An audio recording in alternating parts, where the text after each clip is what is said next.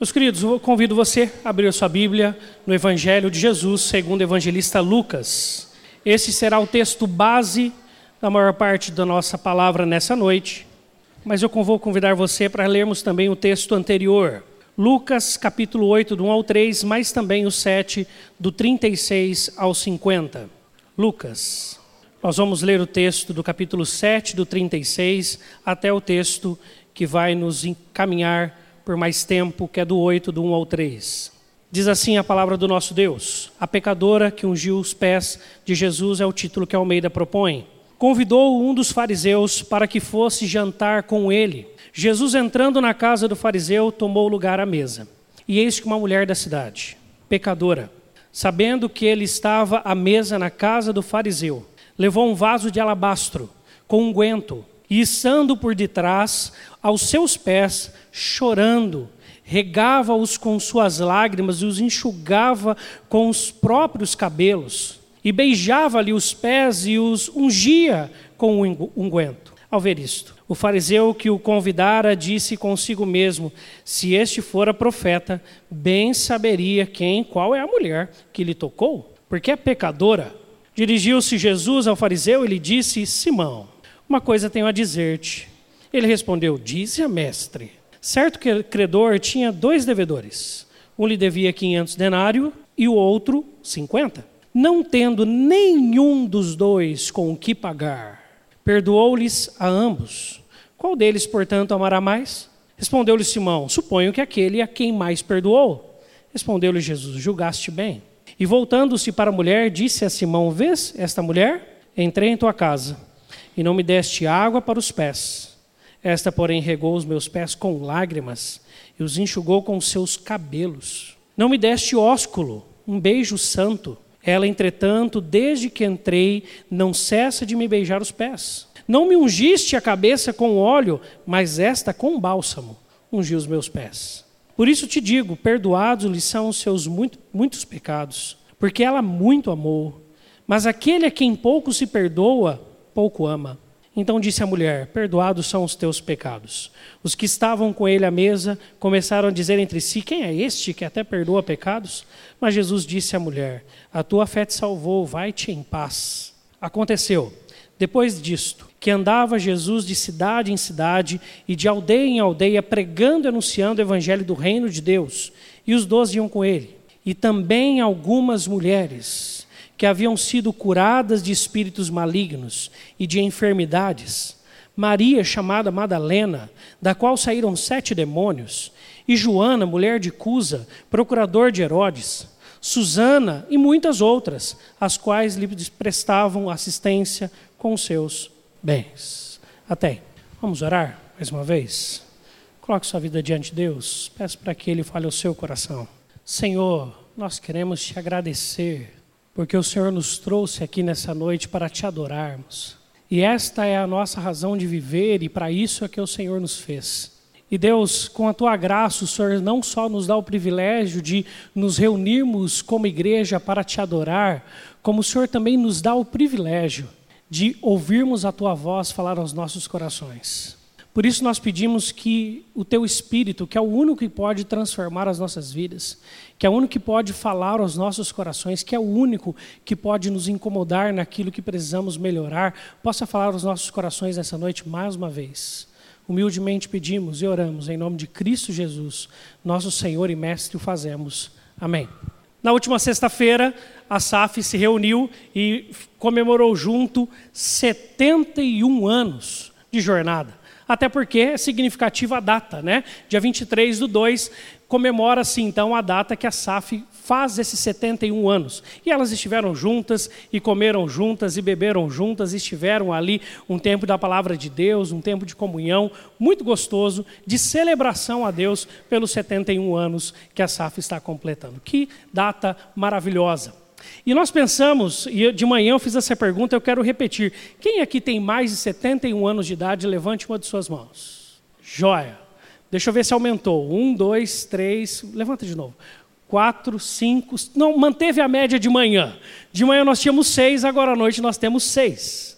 71 anos é muito tempo de vida. É uma jornada muito grande, com certeza. E pensar que antes mesmo da nossa igreja ser organizada enquanto igreja, no início dela, como congregação, já tinha uma sociedade organizada. E que se organiza nessa data então.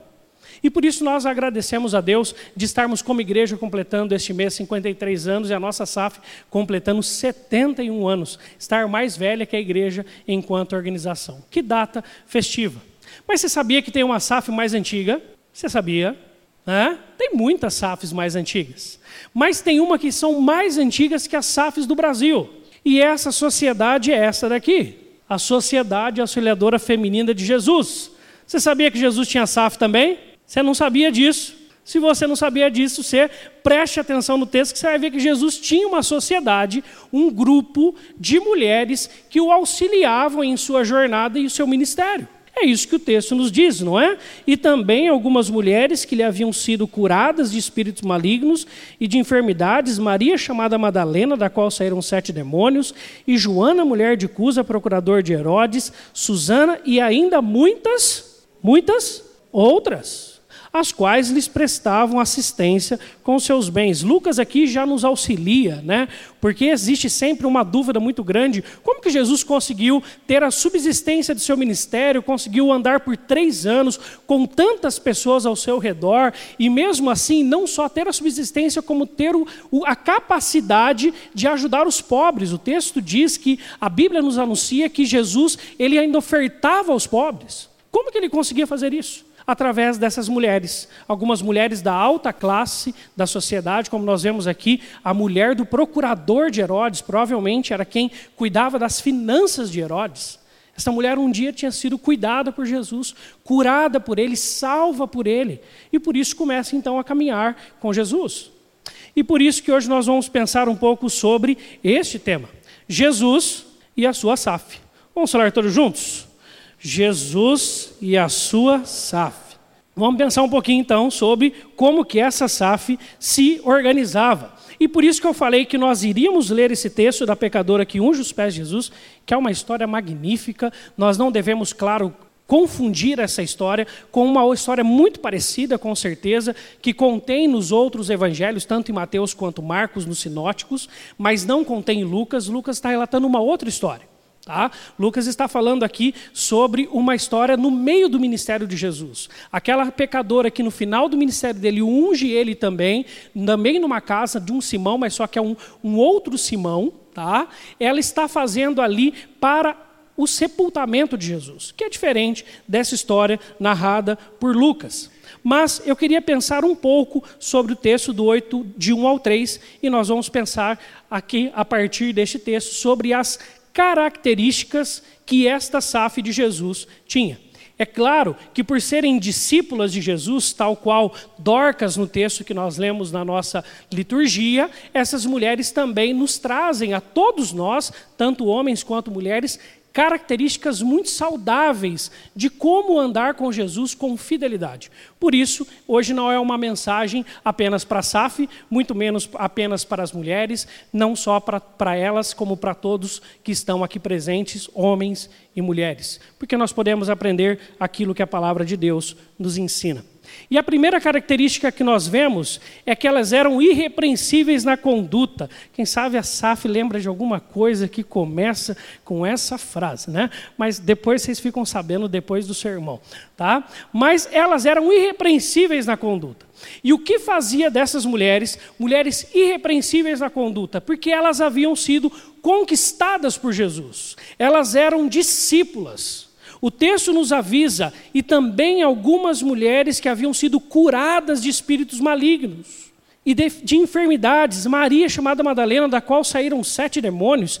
É claro que você não precisa é, florear ou fantasiar a sua mente pensando que ali alguém ficou contando a quantidade de demônios que saíam enquanto Jesus expelia daquela mulher. Não precisa pensar isso, tá? Você precisa apenas entender o contexto do texto. Qual é? Naquela época, o judeu, e ele é muito baseado nessa questão numérica, como o brasileiro também tem os, os, números que têm outros significados, o judeu também tinha os seus números. E o número 7 é perfeição ou totalidade. Sendo assim, quando o texto fala que esta mulher chamada Maria, e muito conhecida, que era Maria Madalena, uma mulher que caminha por todo o ministério de Jesus, junto com outras Marias, como a Maria, irmã de Marta, a própria Maria, mãe de Jesus, esta mulher tinha uma situação de vida, uma situação de, de possessão demoníaca, e toda vivência dela era terrivelmente drástica. Era aquele tipo de pessoa que talvez você possa conhecer, que você fala assim: não, esse daqui não. Esse nunca vai se render para Jesus, é impossível. A situação de vida dessa pessoa é impossível de ser conquistada para Jesus. Bastou ela se encontrar com Jesus em uma oportunidade, Jesus liberta ela de todo este mal contido dentro dela e ela passa então a seguir Jesus. Outras mulheres, como é citada aqui, Joana, Susana, pode ser né, que esta mulher citada aqui, Joana, e, ou quem sabe Susana, mulheres de renome, sejam uma, uma mulher que é citada, um texto que é citado um pouquinho antes, que quando Deus cura a o, o, servo do centurião. Quem sabe seja a mulher desse centurião, nós não sabemos dizer. A certeza é que em algum momento do ministério de Jesus, Jesus encontrou com elas do mesmo jeito que encontrou comigo e contigo. Nesta oportunidade, Deus transforma a vida dessas mulheres, salva elas, e elas se tornam então pessoas que querem seguir a Jesus. Elas não querem apenas o benefício da bênção, de receberem um cuidado, um alívio de seu pesar, de suas dores, de suas dificuldades. Elas querem agora seguir a Jesus. Elas querem ouvir o Mestre. Não é à toa que Maria, quando Jesus ressuscita e aparece para ela, quando Jesus fala, ela reconhece a voz de Jesus, porque era alguém que andava dia a dia com Jesus. Todas as vezes que Jesus parava, e ele fazia isso diariamente, e reunia uma multidão de pessoas ao seu redor, e ensinava este grupo de pessoas, todas as vezes que ele fazia isso, essas mulheres estavam nesse grupo. Por isso, a primeira característica que nós precisamos observar no nosso, no nosso procedimento, na nossa vida diária, é se você tem sido discípulo de Jesus ou não. Ser discípulo é mais do que querer saber sobre. Hoje nós temos um momento onde as pessoas estão muito espiritualizadas. Nós temos um momento onde a televisão anuncia coisas espirituais de todas as religiões. E é anunciado Jesus e é falado sobre Jesus em diversos meios. O problema é que quando falam de Jesus, eles querem saber sobre, entender como Jesus fazia as coisas, quem sabe seguir alguns modelos de liderança ou outros mais, mas eles não querem ter um relacionamento com Jesus. E o que Jesus convida a mim e a você, como convidou aquelas mulheres, e elas passaram então a seguir, porque o texto nos anuncia que Jesus ia de cidade em cidade, e este grupo acompanhava ele. Jesus convida a mim e a você também para, na jornada da nossa vida, sermos cada dia mais discípulos dele. Queremos a cada dia mais sermos parecidos com ele. Quando os cristãos, no capítulo 11 de Atos, são chamados pela primeira vez por este nome, era uma forma até pejorativa de alguns que zombavam, falavam seus cristãozinhos, seus cristozinhos. Tomara Deus que nós sejamos chamados assim também. Porque nós estamos parecendo tanto o jeito de Jesus falar, com o jeito de Jesus ser, com o jeito de Jesus se portar em várias situações, que as pessoas possam olhar para nós e falar assim: ah, você me lembra alguém. Eu gosto muito da história de um missionário que teve a oportunidade de ir para a África e ele foi para uma aldeia, só que ele batalhou bastante para entender da língua daquela aldeia, mas só que ele não conseguiu. E depois de um tempo convivendo e apenas servindo aquelas pessoas, ele sai daquele espaço e ele vai para um outro local onde ele pudesse conseguir uma comunicação mais fácil. Um tempo depois, um outro grupo de missionários que conhecedores da língua daquela aldeia chegam lá. E quando eles estão neste espaço, eles começam a falar sobre Jesus para esse pessoal. E essa aldeia começa a falar assim: a gente conhece esse homem, nós conhecemos. Ah, alguém já falou de Jesus aqui? Não, não, ele passou por aqui esses tempos. Ah, faz pouco tempo, ele andou com a gente aqui, ó, uns dois anos ele passou por aqui. E aí, depois que eles foram conversando, eles foram entendendo que era do missionário que eles estavam falando. Mas era um homem que expressava tanto as características que este outro grupo de missionário falava sobre quem era Jesus que eles viam na própria pessoa daquele homem a figura de Cristo. Hoje pela manhã nós louvamos a Deus em gratidão pela vida do reverendo Billy Graham, grande homem de Deus, grande pregador do Evangelho. E nós lembramos que devemos olhar para Jesus, mas nós devemos também agradecer a Deus por homens que mostram que nesta vida é possível sim. Apesar das demandas da sociedade, apesar das correrias do nosso tempo, apesar das dificuldades que se enfrentam, ser um discípulo de Jesus profícuo, que abençoa aqueles que estão ao redor, que olham para Jesus como autor e consumador de sua fé e que vivem por Jesus.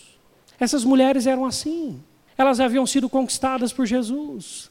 Jesus um dia tinha alcançado a vida delas, libertado elas. E comigo e com você não foi diferente. Um dia nós fomos conquistados. Um dia Jesus se encontrou conosco na jornada da nossa vida. E agora então nós podemos ter essa realidade em nossos corações, sermos discípulos de Jesus. E a primeira pergunta que eu te faço é essa: as pessoas nos conhecem como discípulos de Jesus? Quando eles veem o nosso jeito de lidar com as coisas, eles acham que Jesus parece com aquilo, com esse nosso jeito de lidar, com o nosso jeito de nos relacionarmos, de conversarmos, aquilo que falamos, as posturas que tomamos. Nós precisamos aprender sobre isso escolhermos a boa parte, tal qual Maria, quando Jesus em sua casa vai até ali com os discípulos, enquanto Marta estava tão atarefada de tantas coisas, Mar critica Maria, Jesus fala assim: Marta, ela escolheu a boa parte. E Jesus ali não está criticando necessariamente Marta, mas ele estava dizendo para ela: ela escolheu uma parte melhor que a tua. Todos nós temos as nossas correrias, mas nós precisamos necessariamente termos um tempo com o nosso mestre, ouvirmos o nosso mestre Queremos saber o que Ele tem a nos falar, andarmos com Ele diariamente, tal qual essas mulheres e homens faziam na época de Jesus. A segunda característica que nós podemos depreender do texto, que elas eram mulheres firmes na fé. Aí quem sabe a Saf continue lembrando de algo que nós vamos ouvir depois. Né? Mas elas eram firmes da fé porque o texto mostra elas como companheiras. Um dos textos mais lindos sobre a morte de Jesus quem sabe não é olharmos para os discípulos, para os apóstolos, porque Jesus havia falado sobre eles que eles fugiriam, que eles o negariam, que o pastor seria disperso e as ovelhas também, e assim acontece. Mas quando nós olhamos para as mulheres, elas estão ali. Quando nós olhamos para as Marias, elas estão ali. E Maria é um nome bom para o brasileiro, porque representa quase que a mulher brasileira, tal qual a repetição que esse nome tem em nosso meio. Elas estavam ali para chorar, mas elas estavam ali abraçadas, juntas, fortalecendo a fé umas das outras. Por isso, uma SAF, por isso, uma igreja, por isso, uma, um grupo de cristãos que quer ser bem-sucedido em qualquer coisa que faça, precisa se abraçar mais que se criticar, precisa estar mais unido do que separado, precisa olhar mais para Jesus do que para os problemas uns com os outros como nós vemos a recomendação de Paulo à igreja de Filipos. Rogo a Evódia Sinti que pense concordemente no Senhor. Nós precisamos ser mulheres, nós precisamos ser homens, mais preocupados com o nosso Deus do que com o erro do outro. Mais preocupados em perdoar e amar do que em criticar e, e quebrar o outro. Deus nos convida para uma vida assim. E assim nós somos firmes na fé, porque não só o moto da SAF está em seu plural, como todo texto bíblico ele é no plural. Nós começamos esse culto cantando: É o teu povo aqui presente. E por mais que as tecnologias melhorem, e por mais que seja agradável, e graças a Deus nós temos agora uma possibilidade a mais em situações extremas, como no caso de um procedimento de recuperação cirúrgica como numa doença contagiosa ou outros casos mais, você pode estar em casa. E ali na sua casa, você conectar o seu computador, ligá-lo ele à sua televisão, colocar um som bem gostoso e participar de um culto online ao vivo. Como se estivesse lá. E graças a Deus por essas outras formas que nós temos. Mas isto nunca substituirá isso daqui. Isso não pode substituir esse momento, porque é neste momento que nós temos contato uns com os outros, é neste momento que nós conhecemos as histórias uns dos outros, é nesse momento que nós sabemos da dor do outro, ou quem sabe da alegria, e nós podemos partilhar juntos da vida, estarmos firmes na fé. Uma das palavras mais utilizadas no Novo Testamento sobre o trato de uns com os outros é a palavra encorajamento, e nós precisamos ser assim. Companheiros, companheiras de lida, de jornada, amarmos e expressarmos aquilo que Jesus já expressou por nós. Por isso nós precisamos sim ter essa característica. Precisamos ser companheiros e companheiros ativos, que andam com Jesus, mas que andam uns com os outros. E que estão preocupados como que o outro está. Eu sei, quem sabe você pode ter chegado um pouco corrido hoje, mas se você correu, eu quero te fazer um convite. Não saia hoje para sua casa sem perguntar para alguém aqui da igreja como está, como essa pessoa está. E se comprometa com ela por orar. Qual não foi minha alegria hoje de manhã, quando Isaac, filho do presbítero Anderson e da Débora, chegou correndo para mim e me trouxe um coraçãozinho vermelho e me entregou. Um papelzinho assim, um coraçãozinho vermelho. Aí eu peguei aquele coraçãozinho, não identifiquei muito bem o que estava escrito na hora ali. Aí eu falei assim: o que, que é isso? Eu falei assim: é para o senhor. Eu falei: tá bom, obrigado. Né? Aí a Débora veio me explicar o que, que era o Coraçãozinho Vermelho, que eles tinham um projeto ali no grupo das mulheres que cuidam do culto infantil, de orar por alguém durante uma semana. E o Isaac falou: Eu quero orar pelo pastor essa semana. E eu dou graças a Deus que ele orou por mim essa semana. Né? Como é bom sabermos. Você orou por alguém essa semana? Você falou em relação a alguma outra pessoa fora da sua família, fora do seu contexto. Nós ouvimos semana passada uma palavra abençoadíssima do pastor Marcos Patrick, que nos convida a olharmos mais para a eternidade do que para as nossas próprias demandas. Se orou por alguém, para que alguém seja fortalecido na fé, para que alguém tenha uma caminhada com Cristo mais assídua, nós precisamos orar, interceder uns pelos outros, estarmos uns com os outros, e você não tem desculpa essa semana que vem, né? para não falar de novo errado você vai ter a oportunidade de estar na semana de oração, na outra semana. Essa semana você tem terça e quinta para estar aqui. Toda quinta nós temos um momento de intercessão uns pelos outros. Nós precisamos, porque senão não faz sentido estarmos aqui. Porque se nós estivermos aqui só para virmos, participarmos de um culto e irmos embora sem termos comunhão, nós não entendemos o porquê nós nos reunimos. Nós não entendemos por que, que apesar de, do Espírito morar em cada um de nós, e nós sermos moradas do Espírito pelo Novo Testamento, Deus nos convida a uma vida de comunidade. Deus nos convida a nos preocuparmos uns com os outros. E com o tempo, com a jornada, você começa a olhar para alguns irmãos e fala assim: você não está bem hoje, né? O que aconteceu? Você começa a reparar na feição, na reação, no jeito de cada um ser. E dá vontade até, e você tem o privilégio de dar risada. Hoje à noite, quem sabe você esteja assustado de ver o Rubem aqui e falar assim, fizeram um clone dele. Né? Essa daqui é piada interna. Né? Quem estava aqui domingo passado lembra quando nós nos despedimos do Rubem com toda alegria né? e amor pela vida do nosso irmãozinho que ia para o sul fazer faculdade. Né? Mas na segunda-feira tudo degringolou e deu tudo errado e parece que cancelaram lá o curso que ele faria, então o ProUni não paga outra, outra turma em outro horário e ele vai ficar por aqui, graças a Deus. Né? Você vê que a Selma está com sorriso, assim, a Selma e a Sueli, né? que tem uma mãe branca, outra preta. Ele né? está com sorriso assim, ó, de orelha, orelha, é por causa disso. Né?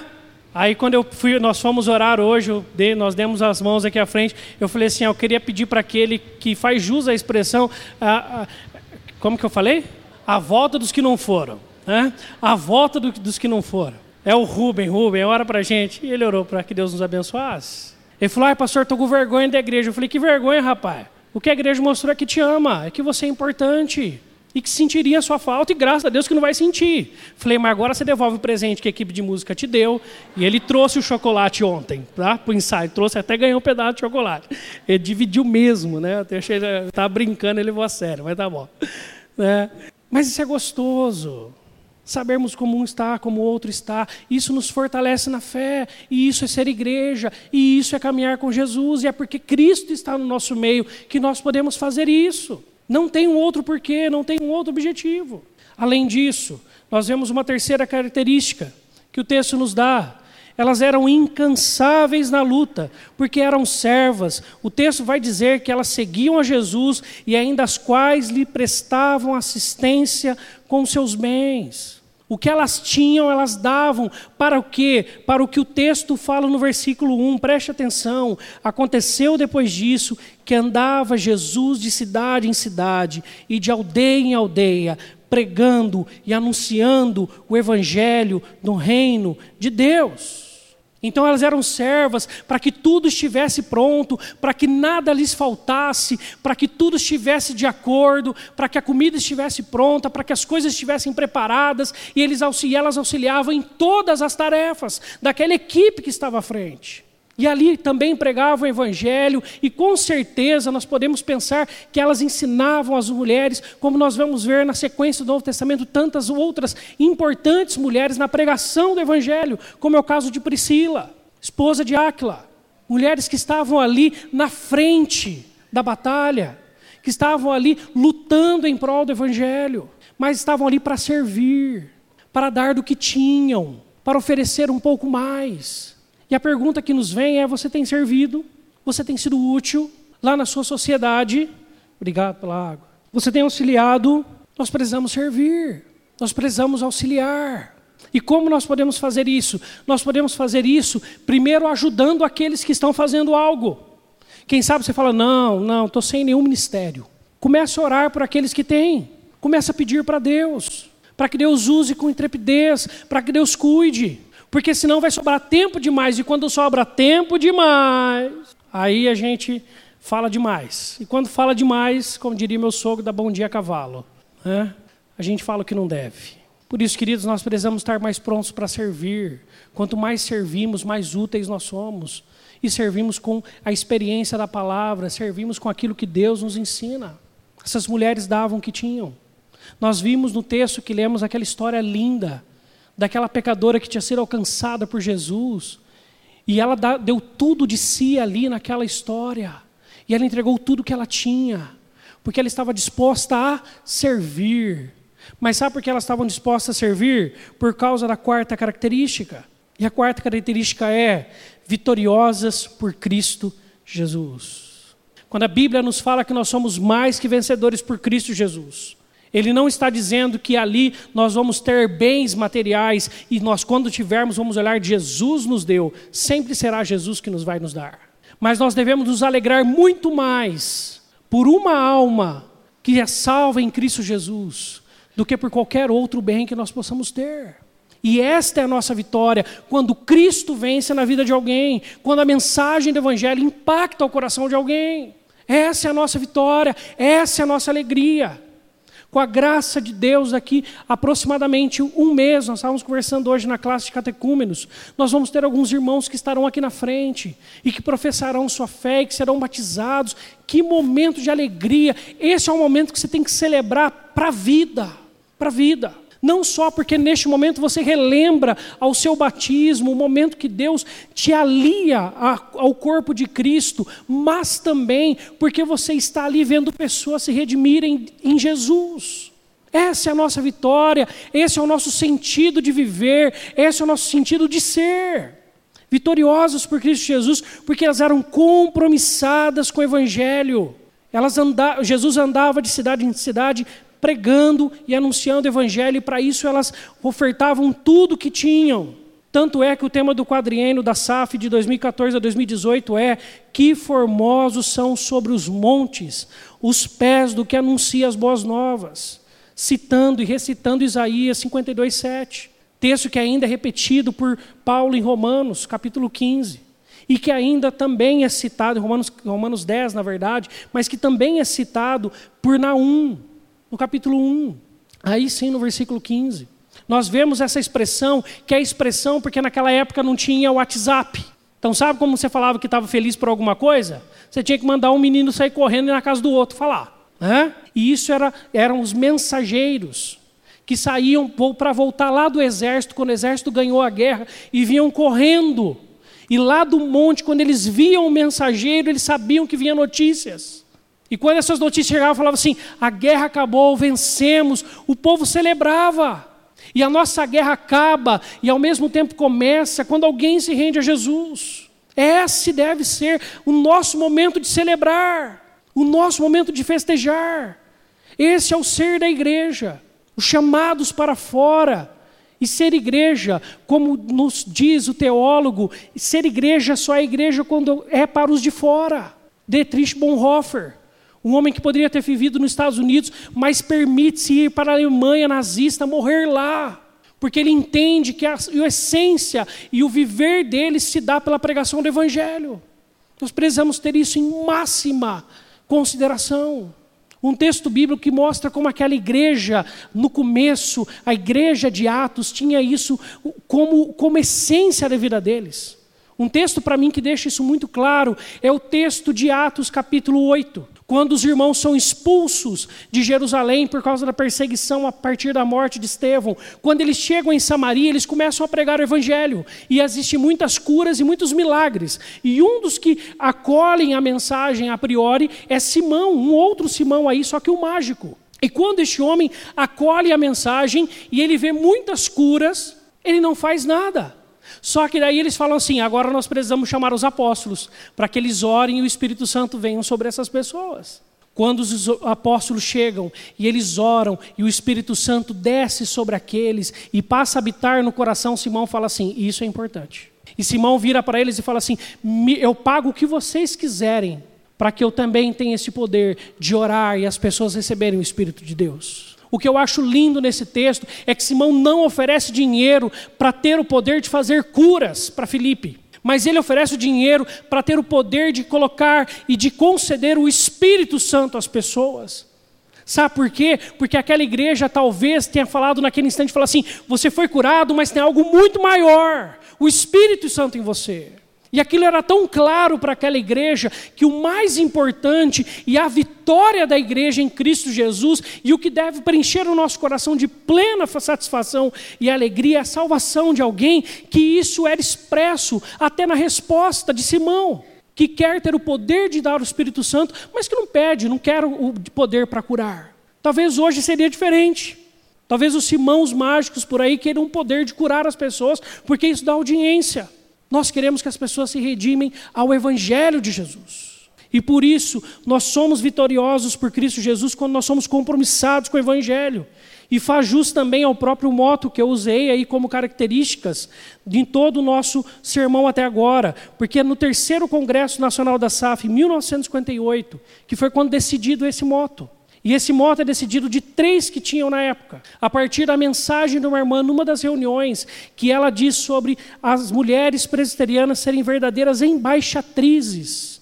Tanto que a primeira, primeira menção dela no texto, quando ela conclui ali o sermão, é isso: sejamos verdadeiras embaixatrizes. E depois ela recita o moto. Depois foi mudada de embaixatrizes para auxiliadoras. E assim se torna o moto da SAF. Então nós temos que olhar para essas histórias para que isso também cale fundo no nosso coração. O nosso objetivo de vida deve ser nós sermos embaixadores do Evangelho, vitoriosos por Cristo Jesus, quando nós vemos nossos parentes redimidos em Cristo Jesus. Quando nós vemos nossos vizinhos se entregando para Jesus e estando aqui conosco. Quando nós vemos amigos e amigas que agora vivem longe de Deus, se rendendo aos pés de Cristo Jesus. E aí nós estaremos entendendo tudo o que nos é passado e toda esta história. Porque se a SAF faz 71 anos, se a igreja faz 53 anos, é porque para homens e mulheres, por muito tempo, isso foi o mais importante na vida deles. E sacrificaram muito de suas vidas e foram completamente compromissados com o Evangelho para que eles pudessem, e eu e você, estarmos aqui hoje à noite. É por isso que nós estamos aqui. Porque tiveram homens e mulheres lá atrás que foram compromissados e deram tudo que tinham pelo Evangelho. Tudo que tinham. Mas, em último lugar, eu quero pensar com você, de forma bem breve, na história que eu li, antes de nós pensarmos no capítulo 8, de 1 ao 3. Jesus está na casa de um fariseu. O fariseu, naquela época, era um homem muito bem quisto pela sociedade, muito admirado. Um homem que tinha estudado muito, um homem que tinha alcançado o alto escalão da sociedade, era um mestre, alguém que estava disposto a ensinar. Só que os fariseus e Jesus não se davam muito bem, tal qual os samaritanos e os judeus. Né? Parece que quando Jesus ele começa a pregar o evangelho verdadeiro, e como ele sempre fez, né, os fariseus começam a, a, a ter problemas com Jesus e vão imprimir uma batalha muito grande. Mas ainda neste momento existia alguma familiaridade não era tão grande como o texto vai nos afirmar.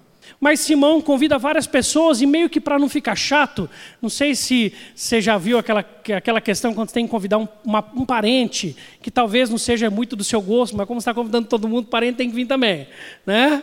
Aí vem aquele parente. Aí Deus trata o seu coração para você amar e cuidar dele também, tá bom? Mas parece que Simão faz algo parecido com isso. Convida meio quase que por educação. Porque Jesus vai falar que ele não dá água para Jesus se lavar, Jesus vai falar que ele não dá óleo para ele se ungir, que Jesus que ele não permite que Jesus lave os pés. Para os outros, com certeza, ele deu todas essas honrarias. Ele beijou, ele deu o ósculo santo, um beijo no rosto para mostrar a familiaridade. Mas esse Simão, um líder religioso, um homem muito benquisto, que talvez achasse que as suas prerrogativas já eram suficientes para ele olhar para Deus e falar que o que ele queria e quem era quem. Jesus compara ele a uma mulher, porque a casa dos fariseus, o espaço do banquete era para a rua, e por isso que essa mulher consegue adentrar. E como é de costume naquela época, eles ficavam sentados em almofadas com os pés para trás e o corpo esticado para frente, então os pés para trás. E daqui a pouco, Jesus, o texto não fala, mas quem sabe ele se assusta ao ver uma mulher atrás dele.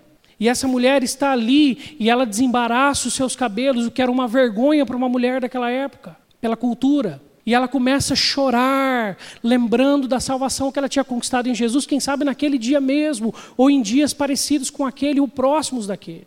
E ela começa a chorar aos pés de Jesus, enxugar os pés com lágrima, e aí depois ela quebra um guento que era um óleo preciosíssimo, um perfume preciosíssimo e caríssimo. E ela derrama sobre os pés de Jesus, e ali ela beija os pés de Jesus numa, numa, numa oferta de adoração a Deus. Que momento lindo, que entrega total, que exemplo para nós de humildade, de submissão, de, de, de não estar preocupado com qualquer outra coisa a não ser com Jesus. Aquele Simão olha e fala assim: Ah, este homem não é profeta. Este homem não sabe o que está fazendo. Se ele soubesse a história dessa mulher, nunca que ele deixaria sequer ela tocar nele. Sequer ela tocar nele. Aí Jesus, sabendo muito bem da maldade do coração de Simão, chega para ele e conta uma história e fala assim: Simão, deixa eu te contar uma história. O que, que, você acha? Um devia cinco mil, outro devia quinhentos, mas nenhum dos dois tinha com que pagar. Essa expressão é chave no texto. Os dois eram devedores e nenhum dos dois tinha com que pagar. O Senhor, muito amável, perdoa os dois. Quem vai amar mais? Aí ele fala assim: ah, aquele que foi mais perdoado. Ele falou assim: portanto, pois bem, disse muito bem. E ele começa a falar sobre aquela mulher. Essa mulher fez tudo o que você não fez. Essa mulher me deu tudo o que você não me deu. Todas as honras devidas a mim que você não me deu. Quando Jesus exalta aquela mulher pecadora no meio daquele grupo e ainda diz que os pecados dela estavam perdoados e que ela havia sido salva e que ela podia, não só, o texto não fala para ela ir em paz, mas para ela ir para dentro da paz, ou seja, ficar em paz. Fique em paz.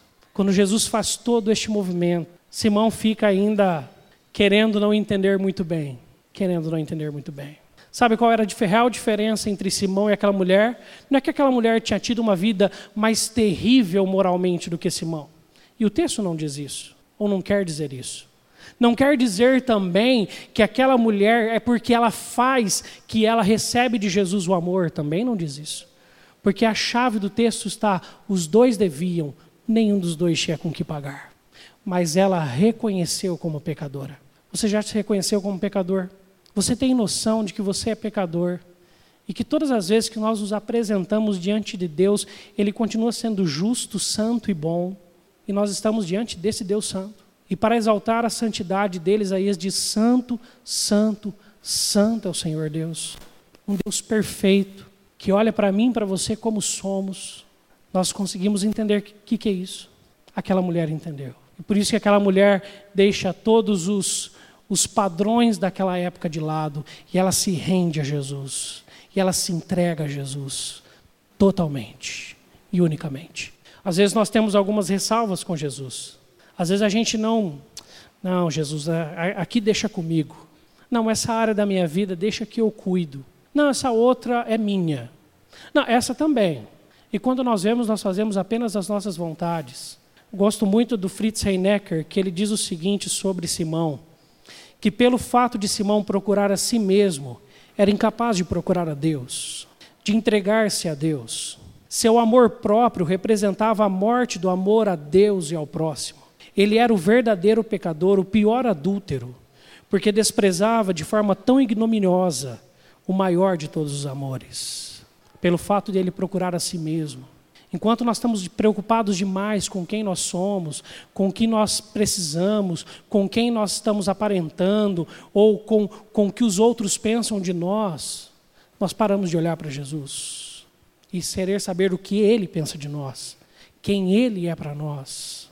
Por isso, o mesmo teólogo, ele vai nos falar o seguinte sobre esta mulher. O choro dela continha sua oração, a lavagem dos pés o seu serviço, a secagem dos pés o seu amor, o beijo nos pés a sua submissão. Sabe qual o motivo pelo qual essas mulheres, e é inclusive esta, viviam para Jesus? É que elas foram encontradas por Ele. Você já foi encontrado por Jesus? Você tem sido encontrado por Jesus? O nosso processo de santidade é um processo contínuo. E quando nós achamos que estamos prontos, nós estamos totalmente quebrados. Como Paulo mesmo diz, para que o pecado não aflorasse na vida dele, Deus permite até um problema, uma enfermidade. E ele fala: quando sou fraco, aí é que sou forte. Quando nós achamos que nós temos muito domínio sobre nós mesmos, é quando nós estamos começando a entrar no abismo do nosso pecado. Quando nós queremos ser mais do que nós devemos ser, como nos diz Romanos, para pensarmos moderadamente sobre nós, nós começamos a cair. Elas foram encontradas por Jesus e haviam se encontrado nele. Por isso que para elas não tinha mais o que fazer a não ser seguir Jesus, viver por Jesus, amar Jesus, se entregar por Jesus, viverem por Jesus, seguirem e servirem a Jesus. Não tinha mais nada. Nada mais era mais valioso do que isto. Como nos diz Jesus sobre o reino de Deus, elas encontraram a pérola de maior valor. E aí elas venderam tudo o que elas tinham, tudo quem elas eram, tudo que elas podiam ser em prol da maior e mais preciosa pérola, o reino de Deus na vida delas. Sendo assim, o motivo é esse, para que nós possamos concluir essa noite. As sócias da SAF de Jesus, elas eram discípulas, companheiras, servas e compromissadas com o Evangelho. Elas eram assim porque haviam sido salvas por Jesus. Elas não eram assim porque tinham ganhado a resposta que elas esperavam de Jesus. Elas não eram assim porque Deus tinha dado para elas isso ou aquilo. Elas não eram assim porque a família delas era muito abençoada. Elas não eram assim porque Deus havia olhado para elas e cuidado delas numa necessidade. Elas eram assim porque elas eram salvas por Jesus do pecado delas. E isso era o mais importante para elas. E por isso que elas continuavam e vão até o fim sendo discípulas, companheiras, servas e compromissadas com o evangelho de Jesus. Queria convidar você para orar. Do mesmo jeito que Jesus ele andava de aldeia a aldeia, de cidade em cidade, ele também hoje à noite está em muitas cidades sendo adorado e ele está aqui. Jesus está aqui pelo teu espírito e ele quer encontrar a mim e a você. Quando nós somos encontrados por Ele, nós nos rendemos completamente, nós nos lançamos aos seus pés, nós nos dedicamos a Ele totalmente, sem reservas, sem pudores em Sua presença, sem constrangimento pelos que os outros acham, completamente entregues a Ele. Senhor, diante de Ti nós nos colocamos mais uma vez, gratos por tudo que o Senhor tem feito e por tudo que o Senhor fará. Te louvamos, Deus, porque o Senhor tem sido fiel para conosco. Te louvamos, Deus, porque um dia o Senhor nos salvou em Jesus.